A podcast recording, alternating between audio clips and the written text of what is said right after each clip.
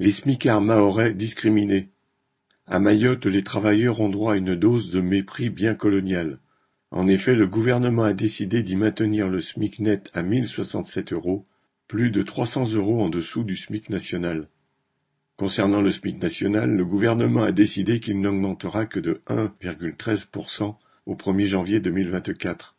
Cela correspond à une augmentation nette mensuelle de 15,60 euros. Un ouvrier, un employé payé au SMIC et à temps complet ne pourront donc compter pour faire face à leurs besoins essentiels que sur un salaire de 1398,69 euros net. Même dans le meilleur des cas, c'est bien en dessous du montant qui serait nécessaire pour faire face aux besoins, en particulier dans une famille. En maintenant le salaire minimum à un tel niveau, le gouvernement montre sa complaisance à l'égard du patronat, en même temps que le mépris qu'il a pour les millions de smicards obligé de continuer à trimer pour un tel salaire de misère en métropole et dans les départements d'outre-mer.